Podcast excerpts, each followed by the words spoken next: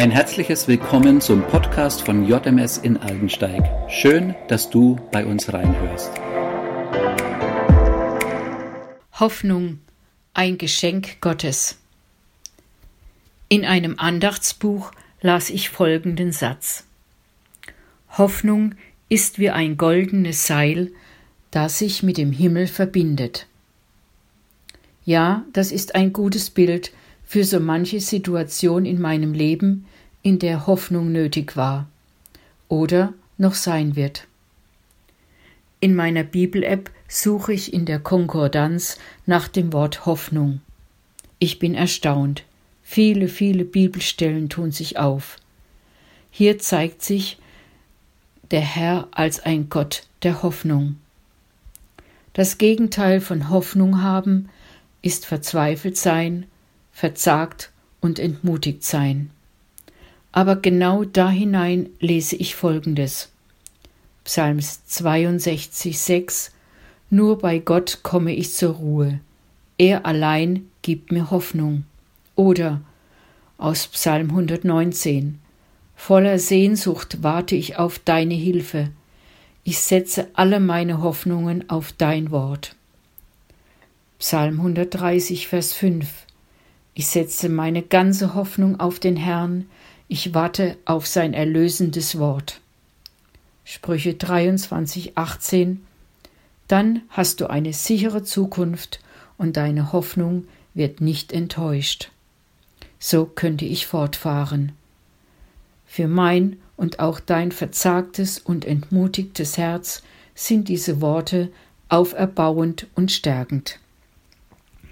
In wie vielen Situationen, schwierigen Arbeitsbedingungen, komplizierten Beziehungen steckst du gerade?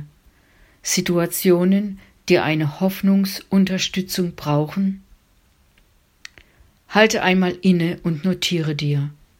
Ich brauche Hoffnung für die Situation an meinem Arbeitsplatz. Ich brauche Hoffnung für die Schule, schulische Situation meiner Kinder. Ich brauche Hoffnung für meine kranken Eltern und, und, und. Nun lass den Herrn der Hoffnung da hineinsprechen. Du kannst selbst herausfinden, wie hoch dein Hoffnungslevel gerade ist. Bist du eher verzagt, entmutigt oder enttäuscht? Erst vor kurzem war ich in einer schwierigen und für mich ausweglosen Situation. Ich wusste wirklich nicht mehr weiter und betete zum Herrn um seine Hilfe. Im Gebet zeigte er mir eine mächtige Burg mit einer verschlossenen Tür. Davor stand Jesus. Er öffnete die Tür und mit weit offenen Armen rief er mir zu. Komm doch mit deiner Not. Du bist herzlich willkommen. Vertraue dich mir an. Hier ist der Schutz und die Hilfe, die du suchst.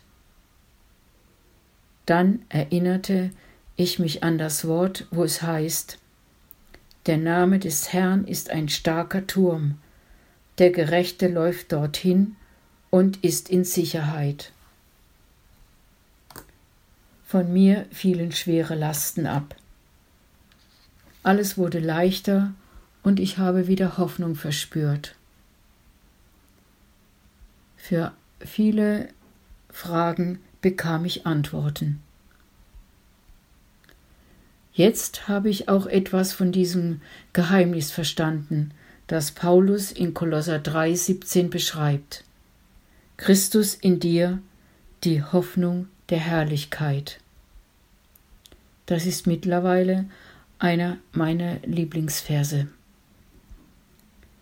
Wenn Jesus selbst die unlösbaren und komplizierten Dinge meines Lebens übernehmen darf, dann wird seine Herrlichkeit sichtbar.